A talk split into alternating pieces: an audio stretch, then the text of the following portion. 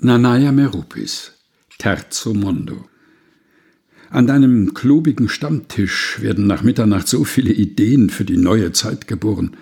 Mit Philosophen, Schauspielern, Dichtern, Filmregisseuren, Reportern, Malern, Musikern, Gewerkschaftern, auf der Straße gestochelten Menschen und mit dir, mein Freund, habe ich stundenlang diskutiert. Es gibt keine Tabus für das Denken an deinem Tisch. Niemand verrät uns. Manchmal nimmst du unvermittelt die Gitarre und spielst dir die Sorgen aus dem Gemüt. Exilregierungen haben an diesem Tag Widerstand gegen Militärdiktaturen geboren und gelebt.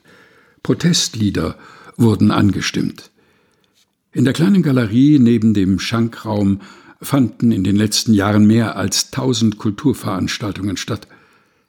Für mich ist dieser Stammtisch mit Galerie das geistige Zentrum der Millionenstadt. Ein künstlerisches Geschenk des politischen Kampfes. Hier kann ich heute frei denken und morgen konsequent handeln. Nanaya Meropis Terzo Mondo aus Lebenslichtspuren, einem Buch, das ein Geheimnis verbirgt, erschienen im Engelsdorfer Verlag, gelesen von Helga Heinold.